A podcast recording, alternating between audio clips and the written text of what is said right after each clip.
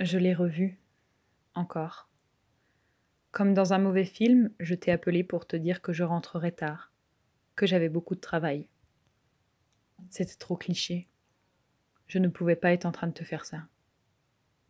Mais dans les heures qui ont suivi, j'ai arrêté de penser à toi. On pense vraiment moins quand on jouit. J'étais pleine d'allégresse en rentrant à la maison pour te retrouver. Je crois que c'est pour ça que j'ai acheté des fleurs. J'ai tourné doucement la clé dans la serrure et ai poussé la porte. J'entendais le crépitement des oignons dans la poêle. Je sentais l'odeur du gâteau que tu avais mis au four. J'étais chez moi, auprès de toi. Tu m'avais attendu pour manger. Tu étais en train de fumer sur notre petit balcon. Je me suis approchée de toi, avec le bouquet de roses dans le dos.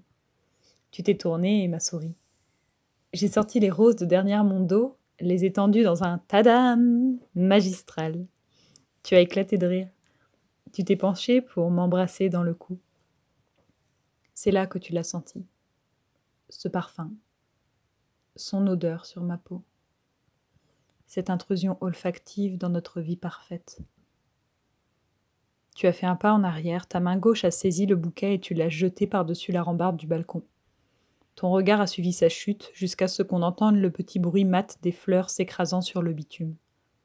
Ta main droite s'est refermée sur mon cou, une fraction de seconde. Tu as cligné des yeux, puis tu m'as lâché. À l'intérieur de moi, tout hurlait, des murs s'effondraient, des torrents emportaient tout. Mais ici, sur ce balcon, tout était calme. Tu n'as pas bougé pendant quelques secondes. Tu décidais. À quelle vitesse tu as renoncé à tout? Tu es entré, tu as pris quelques affaires et tu es parti. Je n'ai pas bougé. J'entendais encore les oignons crépiter. Je sentais une odeur de brûlé. Ce matin, les pétales étaient encore sur le trottoir. Et toi, tu n'étais plus là.